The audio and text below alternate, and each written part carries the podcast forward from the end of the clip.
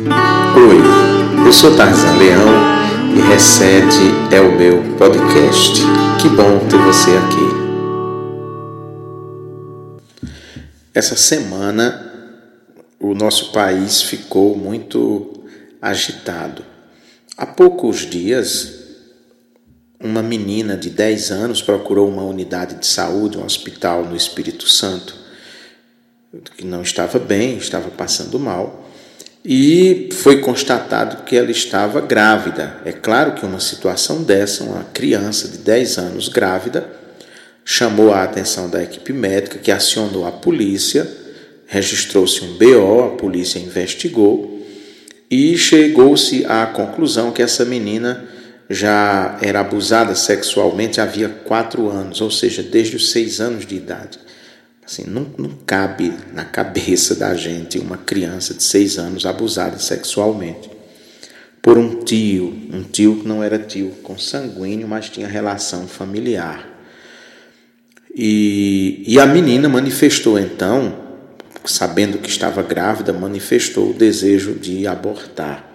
Foi isso que mexeu com os ânimos nacionais e aquilo que nem o Senhor Jesus Cristo faz, que é unir católicos e protestantes, essa pauta os uniu e todos ecoaram do mesmo jeito, no mesmo tom, na mesma voz, na mesma melodia. O arcebispo metropolitano de Belo Horizonte, que é presidente da Conferência Nacional dos Bispos do Brasil, CNBB, chegou a dizer que aquilo era um crime hediondo, ou seja, que aquela menina de 10 anos estava ela mesma praticando um crime hediondo. Houve uma movimentação muito grande através da internet, essa movimentação foi feita por Sarah Winter, que já fez um aborto, né? uma menina, uma menina não, uma mulher que está aí na extremíssima direita e que, coincidência ou não, ela usa como cognome né, o Inter, Sarah Winter, que é o nome de uma nazista que trabalhava na Inglaterra como espiã para Adolf Hitler, né? Que seja mera coincidência ou não, é muito estranha. E essa menina, então, essa Sarah Winter, é de extremíssima direita e foi ela que divulgou. Aliás, ela foi presa há poucos dias, está em prisão domiciliar, se não me engano, mas continua atuando nas redes sociais, continua praticando crimes, né? Ela é foi ela que liderou uma movimentação em frente ao STF, que soltaram bombas, que fizeram tanto de coisa. Foi essa Sarah Winter que divulgou dados, o nome da menina, dados da menina, o hospital onde ela ia ser operada, né, para retirada do bebê e houve então manifestação na porta do hospital para impedir que o aborto fosse efetivamente realizado. Lá estavam parlamentares, pastores, padres, é, pessoas que defendem é, não só a questão do direito à vida e que se posicionam contra o aborto, mas pessoas que têm como traço comum um, um conservadorismo extremado e que tem também em comum todas essas pautas da extrema direita brasileira que hoje governa, domina e influencia fortemente o país, principalmente através das fake news famosíssimas, né, das notícias falsas através da internet. Mas o aborto tinha sido autorizado pela justiça, de maneira que nem a menina nem os médicos, do ponto de vista da lei, estavam cometendo nenhum tipo de crime, uma vez que a lei autorizava. Eu não quero aqui entrar no debate a respeito do aborto, nem do aborto praticado por esta menina, pela equipe médica que fez o procedimento nem ao aborto de modo geral, porque eu penso que esse é um assunto, para mim, ele é, é pacífico como, como cristão, como uma pessoa que defende a vida, eu me posiciono, né? se, se você quer saber minha posição, a minha posição é contrária ao aborto. Já me posicionei claramente a respeito disso quando tive, quando fui confrontado, né, a respeito deste assunto. Mas eu não quero discutir a questão do aborto, eu não quero debater a questão do aborto.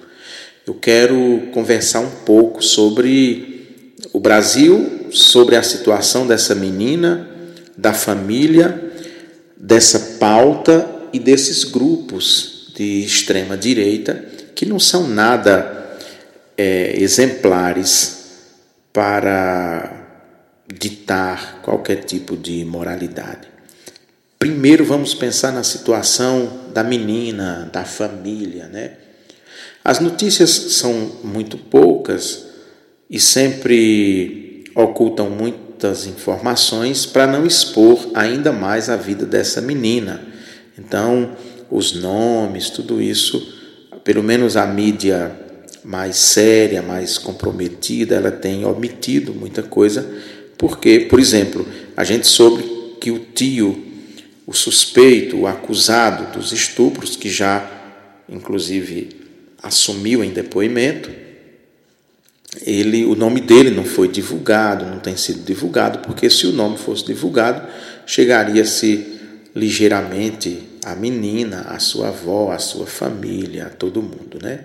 O que nós sabemos, muito por alto daquela família, é que a menina morava com a avó, é órfã, a mãe já era envolvida com drogas, já tinha uma vida muito desestruturada e o que sabemos também é que esse tio que abusou sexualmente dela durante quatro anos, pelo menos, quando começou a abusar, ele na época cumpria prisão domiciliar. Então, a primeira questão que nós vemos aqui é uma família completamente desestruturada, esfacelada. A avó trabalha, todo mundo trabalha, lutando ali pela sobrevivência então nós vemos primeiro a questão da, da, dessa família desestruturada e mesmo da infância. Eu fico pensando como é que, que ninguém, olha que vulnerabilidade era a vida dessa menina, dessa criança que aos seis anos começou a ser abusada sexualmente, como é que essa menina começou a ter ciclo menstrual antes dos dez anos e de repente esse ciclo cessou e, e ninguém prestou atenção, ninguém viu. Quando eu me refiro a ninguém, seria a avó, que também é mulher, que conhece o corpo, as reações, os círculos, né, o círculo da própria menstruação. Então, a primeira questão é essa da, de uma família vulnerável, de uma família completamente entregue e de uma criança desprotegida, desprotegida, sozinha, uma órfã que, embora tenha recebido o cuidado, um teto da avó, o que na verdade nós vemos aqui é que não havia da parte dessa família nenhum cuidado para com essa menina. Como que durante quatro anos ninguém percebeu nada? Imagina o, o estuprador, suspeito, pelo menos, né? até que se prove realmente, ele é apenas suspeito, ele é apenas acusado. Hoje ele tem 33 anos. Então, começou aos 29, um homem desenvolvido, né? já um adulto. Certamente, alguma violência esse ato sexual provocou nessa menina, numa criança que era apenas uma criança de seis anos, portanto não tinha ainda desenvolvido é, sua vagina, seus órgãos internos, por maior que ela fosse, evidentemente houve prática de violência, ainda que ela tenha sido induzida, seduzida por este pedófilo, ainda que ela tenha sido seduzida. E, digamos assim, naquela sedução, inocência e ignorância até tenha em algum momento concordado, vamos levantar essa hipótese, né? É, não tem como não ter tido alguma coisa forçada, a penetração forçada pela, pela diferença de, de idade entre os dois, de desenvolvimento. Então, como ninguém percebeu isso? Como que essa avó, se alguma vez deu banho, se alguma vez trocou calcinha dessa menina, se alguma vez vestiu, como ela não percebeu nada? É, é, como? Como que isso escapou? Agora a gente vê a avó se dizendo é, é chocada com toda essa história, porque nunca imaginou que isso pudesse acontecer. Como assim? Como assim? Como é que ninguém percebeu durante quatro anos os abusos que essa menina sofria desse, desse pedófilo? Então, uma família desestruturada, completamente mergulhada numa desordem sem fim, e uma família é, hétero, né? é uma família hétero. Ou seja, um homem casado com uma mulher, mas que abusava de uma criança. Então, o que mais também chama a atenção é que esses religiosos, e faço questão de usar o termo religiosos na sua forma mais pejorativa possível, né? esses religiosos até agora não debateram a questão do, do estupro, não debateram a questão do abuso, não debateram a questão da desestruturação familiar. O foco tem sido apenas no, no aborto em si. E eu penso que a questão é muito mais profunda do que isso, né? O aborto, embora condenável, embora sério, embora nunca deva ser colocado numa posição de irrelevância, ele é apenas a culminância de um longo processo de abuso que essa criança sofria.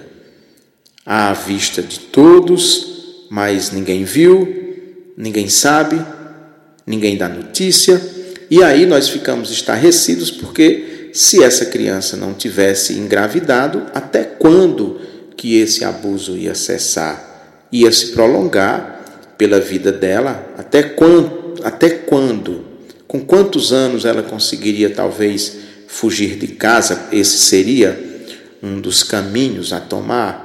Com quantos anos ela fugiria de casa para sair desse círculo de violência que ela estava sendo submetida dentro da própria casa, dentro da própria família?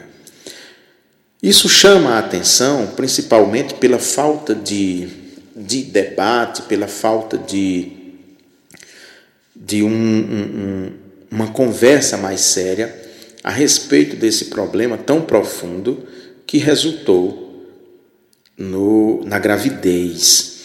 Nós não vemos, eu não vi pelo menos esses religiosos condenando o estuprador condenando aquele que abusou da menina.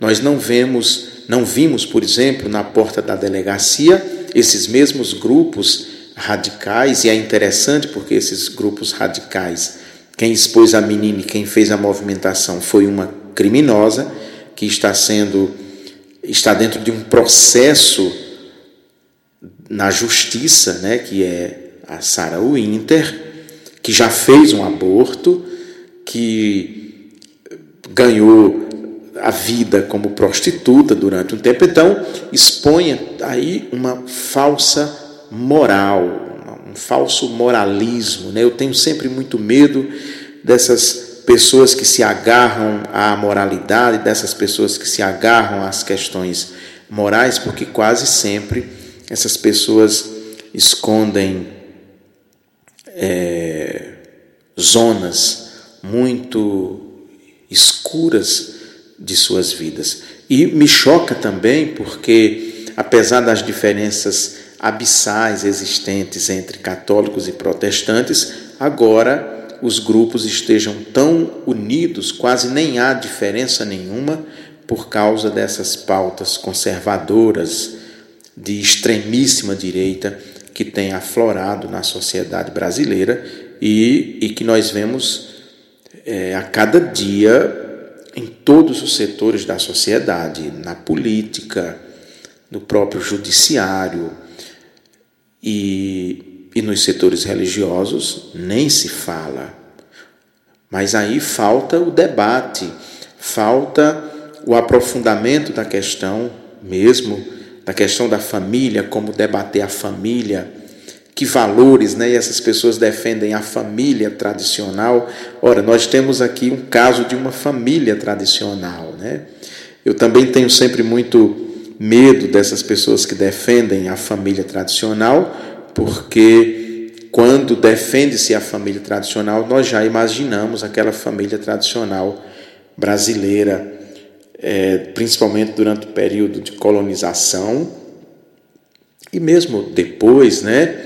A família branca, europeia, descendente de europeus, mas que, no entanto, o chefe da família, o pai, o esposo, tem então filhos e mais filhos fora do casamento, principalmente se deitando com as empregadas, invariavelmente negras que eram abusadas sexualmente por seus patrões a vida inteira, tendo filhos e filhos e filhos.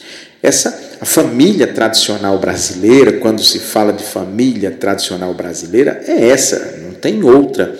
Não há outra explicação para o surgimento de, dos mestiços, né, de nós mestiços, senão essa prática da violência, algo que está tão estruturado na cultura brasileira, algo que está tão introjetado na cultura brasileira, que sequer é tema de debate, mesmo dentro dos setores religiosos, a questão do abuso sexual, a questão do, do estupro, do sexo sem consentimento.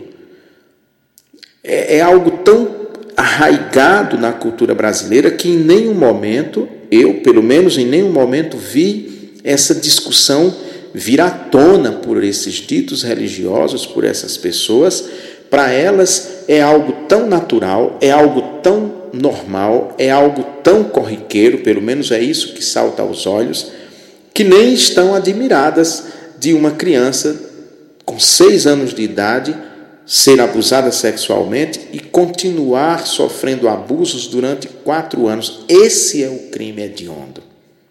Esse é o crime hediondo. Embora aquele seja um pecado grave, ou seja, o aborto, mas nós estamos diante de um crime hediondo, que é o abuso, o sexo sem consentimento. Mas isso está tão introjetado na cultura brasileira desde sempre, desde a Casa Grande e a Senzala, quem leu Gilberto Freire, Casa Grande e Senzala, vai se recordar disso as bases da cultura brasileira, da sociedade brasileira, estão estruturadas na Casa Grande e na senzala, ou seja, nos abusos constantes que as negras, negras sofriam de seus patrões a vida inteira e que tinham tendo filho, tendo filho, tendo filho, às vistas do padre, às vistas da própria esposa, que infeliz porque não conseguia, achava que não conseguia dar o prazer necessário ao seu marido, e assim então a sociedade foi se estruturando de maneira que o abuso sexual que essa criança sofreu durante quatro anos não chamou a atenção desses religiosos.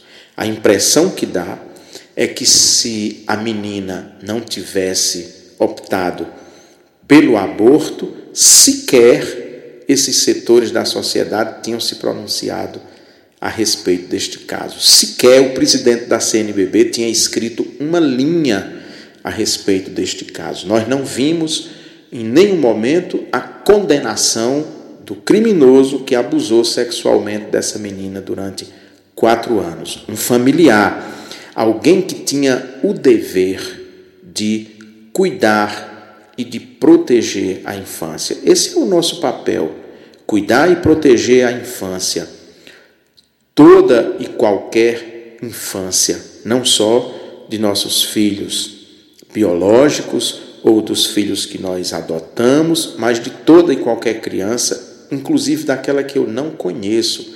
E esse também é um papel do Estado: cuidar, proteger a infância.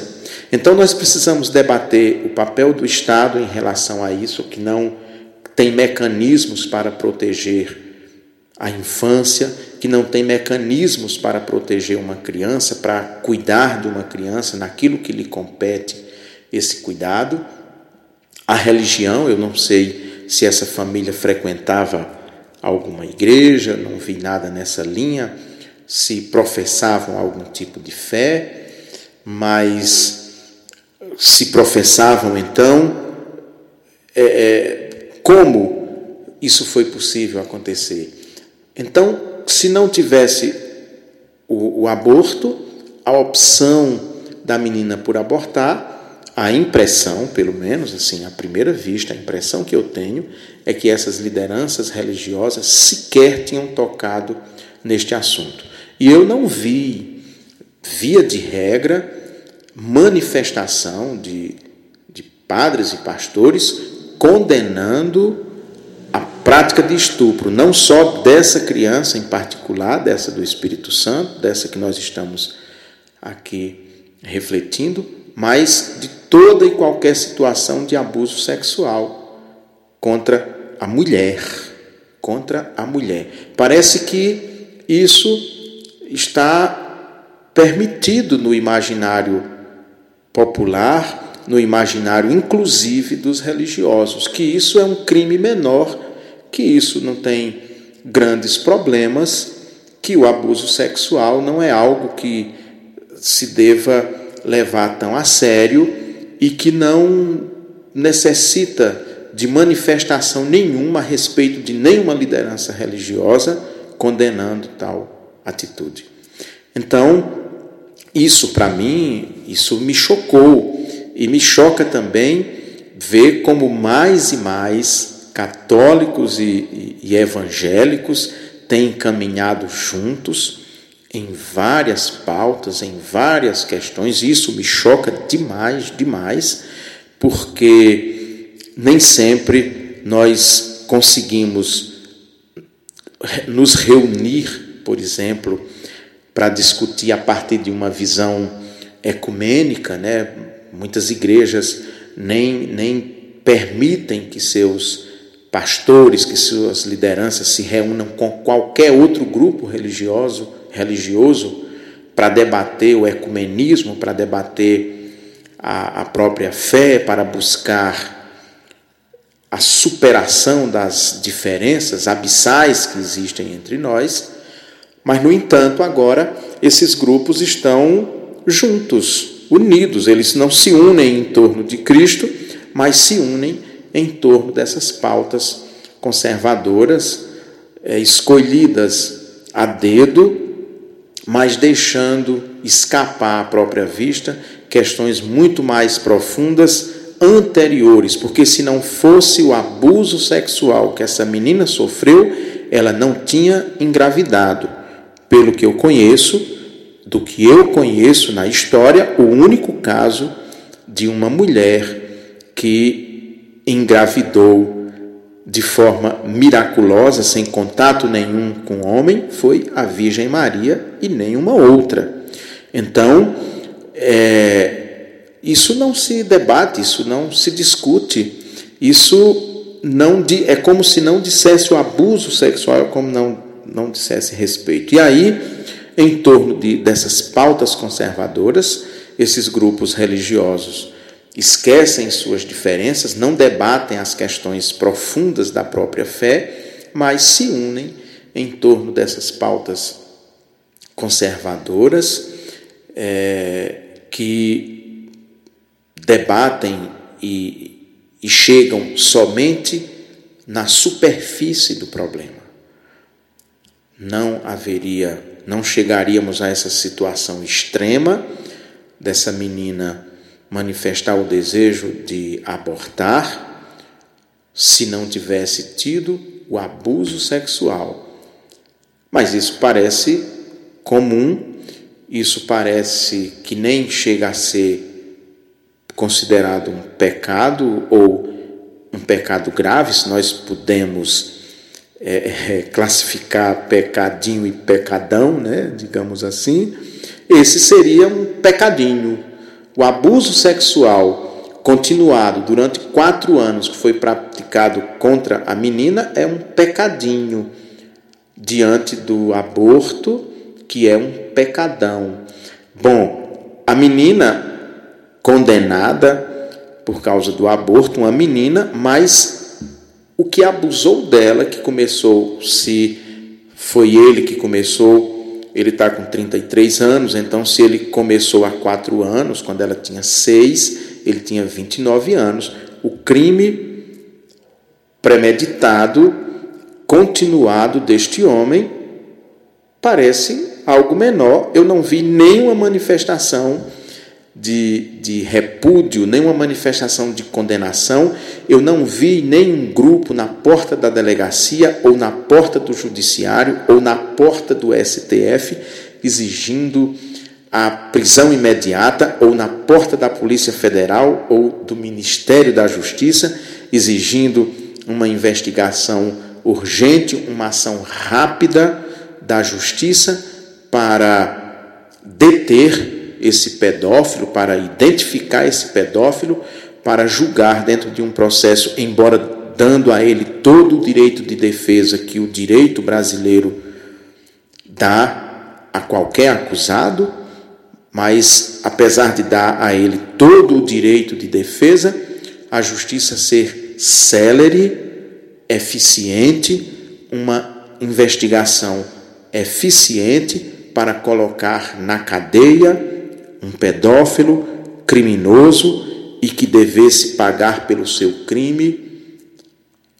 seriamente, né? Devesse pagar pelo seu crime sem sem benefício nenhum da justiça.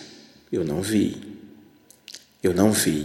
Condena-se a menina, condena-se o médico, a equipe médica, faz manifestação na porta do, do hospital onde o procedimento foi feito, mas nós não vimos na mesma proporção indignação do presidente da CNBB e de líderes é, evangélicos, nós não vimos com a mesma veemência, com a mesma força, manifestação de repúdio, de condenação ao ato daquele homem e exigindo celeridade na investigação, celeridade no processo na justiça, na condenação e que ele fosse encarcerado para cumprir pena séria e que todos os seus familiares, os familiares da menina, que foram negligentes, também fossem chamados à responsabilidade porque não cuidaram da infância, porque não ficaram atentos ao que acontecia à vida de uma criança de seis anos, que dos seis aos dez era abusada continuamente. O tio disse que outras pessoas precisariam ser investigadas também. Ou seja, ele sugeriu que ele não foi o único a abusar sexualmente daquela criança. Então, eu penso que, que neste caso específico, os valores estão meio, meio tortos, os valores estão fora de lugar, porque a grande indignação devia ser, primeiramente, pela prática do crime sexual, não só esse, mas todo e qualquer crime sexual qualquer relação sexual sem consentimento das duas partes, quando se trata de uma criança, nós entendemos que mesmo o consentimento dessa criança não pode ser levado em conta porque ela é uma criança, ela não tem consciência, ela neste caso específico, ela é incapaz de julgar, de tomar uma decisão e julgar se aquilo é de fato bom ou ruim para ela. Então, é, estamos assim num Brasil que eu não imaginava viver. Eu tenho 55 anos e tinha a impressão que nós estávamos avançando em vários setores aqui na sociedade, de repente nós regredimos, não sei quantos anos, talvez daqui a um tempo, é, é, é, os historiadores poderão dizer quanto nós regredimos na história e entender melhor o Brasil que nós estamos vivendo e esses problemas que nós estamos enfrentando diariamente aqui no país. Então, é, é, é muito sério. É muito sério também e estranho que essas lideranças, nós já estamos com mais de 111 mil mortos por essa pandemia e nós não vemos também essas lideranças, são 11 mil. No caso da menina é um aborto, aqui nós temos mais de. de são muitos mortos, são muitos mortos.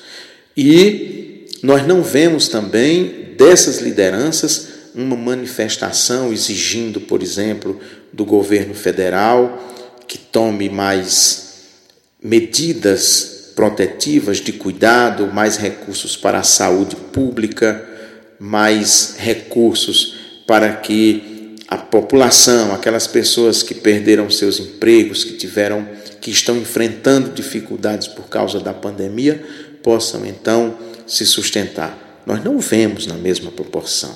Né? É, então, é muito, é muito estranho tudo isso. Né? É muito estranho, é muito estarrecedor a gente é, ver tudo isso acontecer. Aliás, 111 mil mortos, né? 111 mil mortos já com, com essa pandemia. Então, nós não vemos as, as autoridades, esses religiosos, exigindo do governo né, mais cuidado, muito pelo contrário, fazem é pressão nos prefeitos para abrir as igrejas, para abrir tudo, escancarar tudo, né? colocando a população em risco. Em risco. São mais de, 11, de 111 mil mortos que estão passando aí despercebidos, ninguém parece que está ligando muito. Eu não vi nenhuma manifestação dessa moça Sarah Winter a esse respeito, exigindo das autoridades mais cuidado, mais zelo e mais proteção à saúde das pessoas para que não tenhamos mais mortos pelo coronavírus. E de repente, todo esse estardalhaço, tudo isso, porque uma menina de 10 anos, que há quatro era abusada, decide então por fazer aborto. Vida é vida, é sempre uma vida a mesma, o mesmo estarrecimento que o aborto deve provocar, que aquele bebê que estava sendo gestado deve provocar em nós, essas 111, mais de 111 né, mil mortos da pandemia, não deve provocar em nós um, um estarrecimento menor.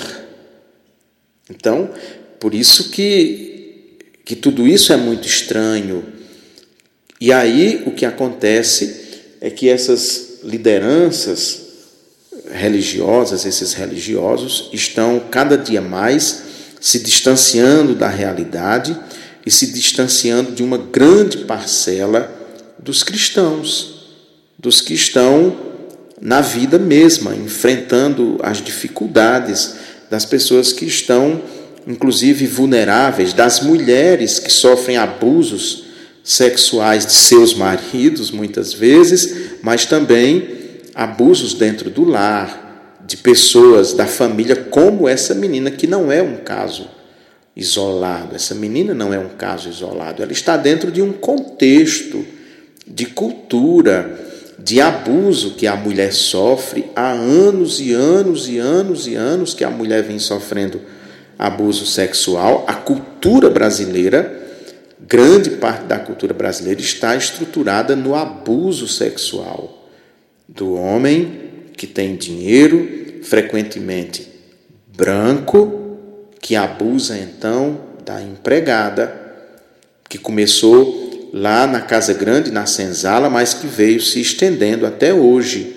E as mulheres então sofrem assédio sexual e quando não é o assédio, e eu não quero minimizar, mas quando não é somente o assédio, é o abuso mesmo, da forma mais é, grosseira e, e, e perversa possível. E isso não parece não estarrecer ninguém, isso parece não não chocar ninguém, não choca o presidente da CNBB, não choca esses líderes religiosos que mais e mais estão se distanciando.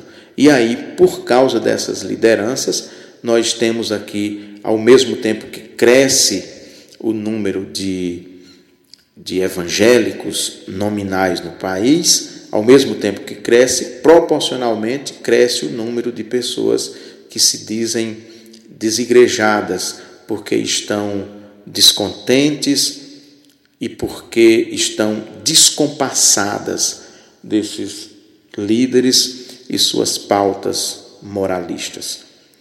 Pregam sempre moral, moral, moral, moral e e não o evangelho se aproximam muito daqueles moralistas que levaram aquela mulher surpreendida em adultério diante do Senhor Jesus Cristo para que ele a condenasse. E ele então se volta para aqueles homens e diz: e Quem aqui nunca cometeu pecado, por favor, atire a primeira pedra. E vamos logo, atire logo que eu não tenho muito tempo a perder, não. E todo mundo então foi embora, porque todos sabiam que nenhum ali era um santinho, Talvez naquele meio houvesse inclusive quem já tivesse se deitado com aquela mulher, porque se hoje é difícil a situação da mulher, imagina no tempo de Jesus, então uma mulher quando ela perdia a virgindade ainda na adolescência ou juventude sem casar, ela estava condenada à prostituição, porque homem nenhum queria se unir a uma mulher que tivesse sido é, já que já não fosse mais virgem, que já tivesse ido para a cama com outro homem e que principalmente isso fosse de conhecimento público. Essa mulher estava com a vida condenada. Então, por trás da história dessa, dessa menina do Espírito Santo, há a história de dezenas de milhares de mulheres que foram são e continuam sendo, sofrendo todo tipo de, de violência, inclusive a violência sexual, sem que esses setores da sociedade, os setores religiosos, se debatam muito com isso. Para que a gente tivesse uma lei Maria da Penha que protege minimamente a mulher, nós sabemos a história, nós sabemos a história minimamente a história de Maria da Penha, que anda numa cadeira de rodas por causa da violência sofrida pelo seu marido, do seu marido. Mas eu penso até que essa questão da violência contra a mulher, da opressão contra a mulher, dificilmente vai encontrar eco nesses setores religiosos, porque esses são os primeiros a oprimir a mulher são os primeiros a oprimir a mulher, não só dentro de seus lares, reduzindo ou tentando reduzir a mulher à condição de, de nada, e também dentro da própria igreja, da própria estrutura eclesiástica, que relega a mulher a um segundo plano. Isso não só na igreja romana, mas em muitos setores das igrejas protestantes, principalmente nas igrejas mais tradicionais. Então, por isso que não se debate a violência contra a mulher. Por isso que não se debate, porque essa violência e, essa, e esse estado de humilhação que a mulher é, vive dentro da história é promovido em grande medida dentro das próprias experiências religiosas dentro da própria experiência religiosa que se promove a opressão contra a mulher, esse calar a boca. Né? Hoje há setores dentro da, da minha igreja, da igreja presbiteriana, que, que defendem, né? alguns setores defendem a total exclusão da mulher de qualquer prática dentro da igreja, a não ser amém. É, a mulher, muitos setores defendem que a mulher não deve ensinar na escola dominical. Muitos setores defendem que a mulher jamais deve usar o púlpito para pregar, para dirigir uma reunião de oração. Defendem que, mesmo dentro do lar, a mulher só pode orar na ausência do marido, em qualquer ambiente que tiver um grupo de pessoas reunidas. A mulher só pode orar em voz alta se não tiver nenhum homem no setor. Há grupos na IPB que defendem isso. Então, é, é, como nós vamos esperar que esses grupos ergam a voz e, e denunciem a prática tão comum na cultura brasileira do abuso contra a mulher, se esses grupos são os primeiros a promover abuso, a ter a mulher como algo que vai servir ao homem em todos os aspectos, não só servir à mesa, cuidar da casa, lavar sua roupa, passar. A mulher lá do século 17, 18, é isso que esses grupos querem, mas também servir sexualmente, que não deixa de ser um abuso quando não há desejo, quando não há busca, quando não há consentimento da própria esposa. Então, é querer demais também que esses grupos condenem a ação de quem abusou sexualmente dessa menina de 10 anos, porque para esses grupos, de fato, isso parece ser um pecadinho que nem deve ser levado muito em conta. O que se deve condenar mesmo é somente o aborto. Isso lembra muito Jesus Cristo numa discussão com os fariseus, quando ele lembra para as pessoas: olha, é, primeiro vocês, até vocês podem fazer o que eles mandam, mas preste atenção no que eles fazem, porque eles não, não fazem aquilo que eles mandam vocês fazer, não. Então, é, enfim, essa, esse debate, né, esse debate dominou então a semana inteira a mídia, as redes sociais, o que se falava era somente isso, se discutia isso, é, tudo que é pastor, tudo que é líder religioso se manifestou a respeito, geralmente, apenas condenando o aborto, né? não só a menina, mas a equipe médica, mas sem debater a questão da violência contra a mulher, que é o transfundo. O transfundo deste caso é a violência contra a mulher, que é promovida dentro da cultura e principalmente nos ambientes eclesiais, nos ambientes de igreja. Tristemente, tristemente, né? É, então, esse é o Brasil que nós estamos vivendo, né? Esse é o Brasil que nós estamos lidando e é muito difícil, não é fácil, porque é tão clara algumas questões, mas parece que as pessoas não, não veem, não estão nem aí, não se preocupam querem mais é defender essas pautas moralistas, né? Quando vai se discutir, por exemplo, a política, só se fala corrupção, corrupção, condenando corrupção. Primeiro são os maiores corruptos que assumem essa bandeira, mas ninguém discute é, é um projeto político para o país. Agora, esse ano, vamos ter eleição, ninguém discute um projeto político para as cidades, né?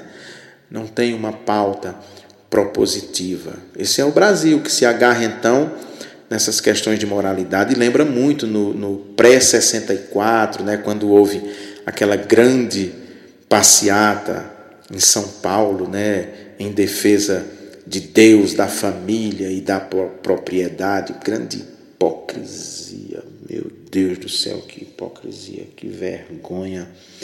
E aí então uma sociedade hipócrita, uma sociedade que varre para debaixo do tapete os seus pecados, as suas imundícies e fica pregando ainda moralidade, moralidade, moralidade, moralidade. A própria Sara Winter, que foi quem divulgou os dados da menina, e isso era motivo para ela receber um processo e, e, e condenação, porque ela não poderia expor principalmente uma menor, ela mesma, que não é modelo de moralidade para ninguém, é só olhar a biografia dessa moça que assusta qualquer pessoa.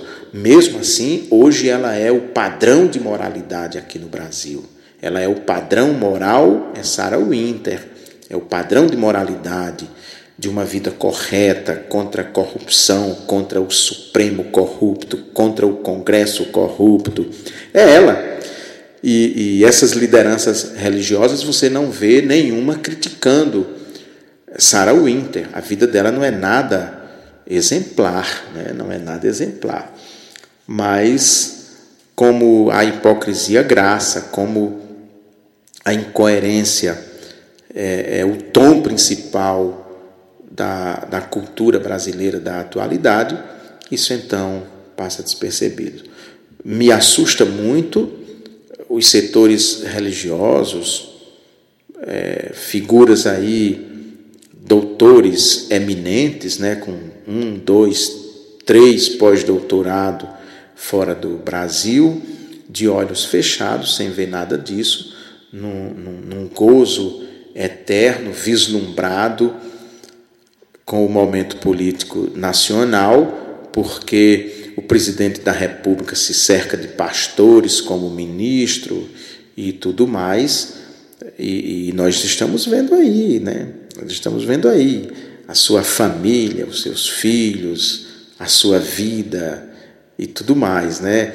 Fica defendendo os valores da família, como Sarah Winter, os valores da família, mas é, que família, de que família ele fala quando defende os valores da família, né? E aí é, esses religiosos moralistas de plantão que pregam um evangelho que não prega o evangelho, não prega uma boa nova, mas prega uma uma má velha, não é uma boa nova, é uma má velha mensagem.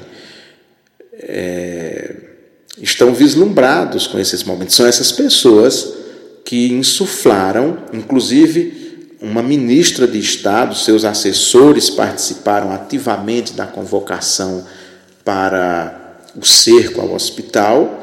São essas pessoas que estão hoje na crista da onda, no domínio do nosso país, no comando do nosso país, e, e que não são nada exemplares, mas isso é de menos, né? Isso é de menos. Grave mesmo, grave não foi o criminoso que abusou sexualmente. O grave disso tudo, o que estarrece todo mundo, o que revoltou todo mundo, também não foram as 111 mil mortes pela Covid-19. O que estarreceu e deixou todo mundo indignado foi a menina de 10 anos, abusada sexualmente, que decidiu então pelo aborto, até porque, de acordo com os boletins médicos, havia sério risco dela não ir até o fim com essa gestação ou a própria ela mesma é, é, morrer e inclusive a criança, ou seja, havia risco para a própria vida da menina. Não estou aqui fazendo nenhuma defesa do aborto, mas chamando, tentando, buscando pelo menos chamar a atenção para algo muito mais profundo que escapou que passou e que continua passando sem entrar no debate, que é o abuso contra a mulher, a mulher que sofre abuso historicamente sempre sofreu, continua sofrendo, e a falta de cuidado que se tem com a infância, as famílias em vez de criar os filhos, de criar os meninos, as meninas de criar a família, em vez de criar, de cuidar, de proteger, entrega então a, a infância às mais é, é, atrozes violências. Enquanto isso, esses grupos que se dizem conservadores, defensores da família, fecham os olhos para tudo isso, fecham os olhos para questões tão sérias quanto a questão do próprio aborto, ainda que se trate de uma criança de 10 anos. Que se fosse uma pessoa de uma mulher já maior de idade, você até ainda podia é, discutir, convencer, tentar com, né, usar ali os mais é, lógicos argumentos para que ela fosse até o fim com a gravidez. Mas uma criança de 10 anos é absolutamente diferente que se deve abordar essa questão. Então, é de ondo, é de ondo é o crime que foi cometido contra esta criança. Esse é o grande crime. Não teria aborto se não tivesse abuso, mas continuam em silêncio aqueles que bradaram, continuam em silêncio a respeito do aborto, do, do abuso. Tanto que, depois que houve o aborto, todo mundo se calou. O abuso não diz respeito a ninguém, não. Não diz porque isso é uma prática comum na cultura brasileira, porque isso está estruturado dentro da cultura brasileira. Então, é, é muito difícil, né? Eu, eu confesso que, como, como pastor, como é, é teólogo, alguém que, que pensa a partir de, de categorias bíblicas, mas que também é, articula esse conhecimento bíblico com, com a filosofia, com outras áreas do saber, eu ando muito preocupado é, com o Brasil, muito preocupado com essa sociedade, muito chocado com esse, esse conservadorismo de, de Araque com essa defesa ridícula de, de valores que nós sabemos que, na verdade, são grandes furadas, que não, não estão aí na alma do povo e que vivemos numa sociedade é, perdida. Essa é a realidade. Nós vivemos num mundo perdido, de pessoas inclinadas para o mal, de pessoas desviadas dos caminhos de Deus. Essa é a grande realidade. E, e, não há santos, né? no sentido popular do termo. Não há santos, todos somos, nós somos santos separados em Jesus Cristo, mas somos pecadores, somos salvos único e exclusivamente pela misericórdia de Deus, pelo sangue de Jesus Cristo vertido na cruz, e nenhum de nós tem condição de se arvorar o direito de se colocar numa posição de superioridade em relação a outro, condenando isso e condenando aquilo, sem, pelo menos, é, analisar né, a questão de um modo muito mais amplo e profundo. Hoje eu queria trazer esse assunto. Esse assunto é, tomou muito meu tempo essa semana, né, assim, pensando nisso, na situação dessa criança, da família, eh, da falta de cuidado, da vulnerabilidade da infância, é, da, da grande dificuldade do Estado chegar em determinados setores da sociedade, o Estado não chega, não protege coisíssima nenhuma, os pais não dão a atenção necessária a seus filhos, e quando eu falo atenção necessária, é no sentido de observar, de cuidar, de ver o comportamento, se chegou com um comportamento X em casa ou outro, observar, averiguar, investigar né, de uma maneira saudável, como quem cuida, como Deus cuida. Né? Adão, cadê você? Cadê você? Ah, Senhor, eu ouvi aí você chegando e corri e vim me esconder, porque. Mas por que você está se escondendo? Eu fiquei com vergonha, né? Porque eu estou pelado, né? Eu estou com vergonha. Puxa vida, mas como assim você está com vergonha? Estou com vergonha. Eu peguei aqui essas folhas e, e cobri minhas vergonhas, né? porque eu fiquei com vergonha de, do Senhor. Né? Deus observou que tinha alguma coisa estranha ali em Adão e Eva. E foi que houve. Depois providencia peles, veste, faz vestes, faz roupa, né? Para eles é esse cuidado que que precisa ter com a infância, né?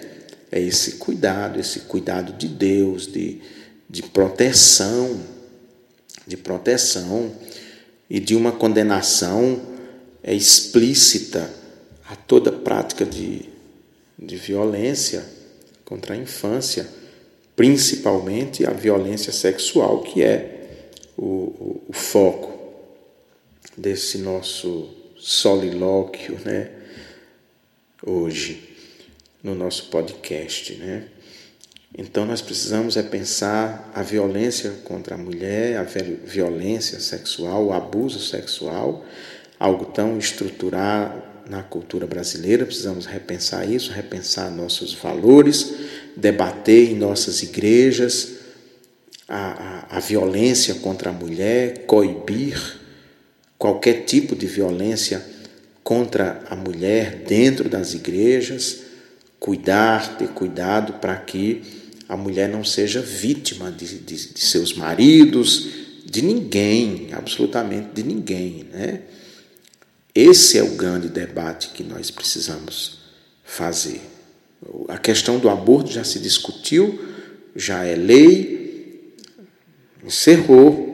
Agora precisamos discutir isso aqui, que praticamente todos esses casos de aborto, quando vão, como, quando tomam é, é, é forma pública assim, é porque foram autorizados pela justiça, etc. e tal foram sempre decorrentes de abuso sexual, de estupro. E a questão do abuso sexual não é discutido no âmbito religioso como deve ser discutido, condenado em todas as suas esferas e coibido dentro da igreja.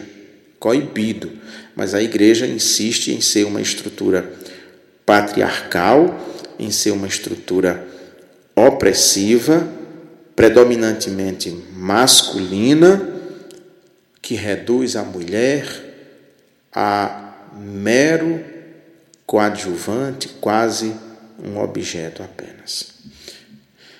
Que a gente reflita, discuta até a exaustão a situação a partir dessa ótica. Vamos discutir o aborto da menina? Vamos mas vamos pensar de um modo muito mais profundo o abuso que é praticado contra a mulher desde o início da colonização brasileira até hoje, com a conivência e às vezes até o incentivo na própria igreja. Tchau. E a gente se encontra de novo para mais uma conversa, um solilóquio assim a dois. Tchau, tchau. Deus nos abençoe.